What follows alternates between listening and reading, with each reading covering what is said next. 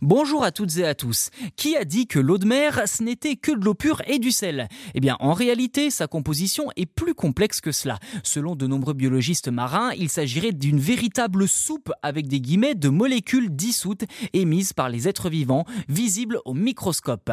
Il s'agit à la fois de déchets rejetés par les organismes ou encore de messages chimiques d'une espèce destinée à ses congénères, pour ne citer que ça. Mais en tout cas, certaines substances ont un potentiel majeur pour le développement de nouveaux médicaments ou de procédés industriels révolutionnaires. Rien que ça. Reste à savoir comment les détecter. À cette question, une équipe de chercheurs a répondu I smell ou je sens en français. Il s'agit du dispositif présenté dans la revue ACS Central Science début novembre ou de son nom complet In situ Marine Molecule Logger.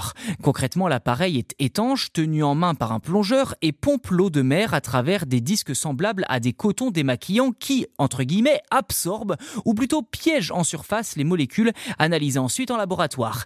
Les chercheurs ne l'ont pas testé en pleine mer, mais dans des grottes sous-marines de la mer Méditerranée profonde d'une vingtaine de mètres et peuplées notamment par des éponges.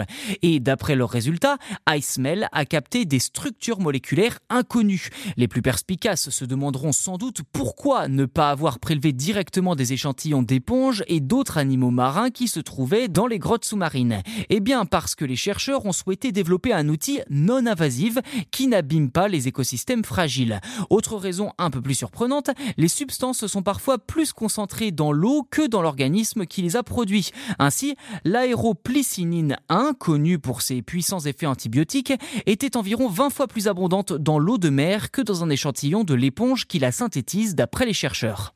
Ces derniers soulignent également le fait que iSmell représente selon eux non seulement un moyen non invasif de détecter de nouvelles molécules afin de découvrir de futurs médicaments, mais aussi d'obtenir des informations sur la santé d'un écosystème. Prochaine étape, adapter le dispositif pour qu'il puisse fonctionner de façon autonome, qu'il soit pilotable à distance et puisse fonctionner sur de longs trajets.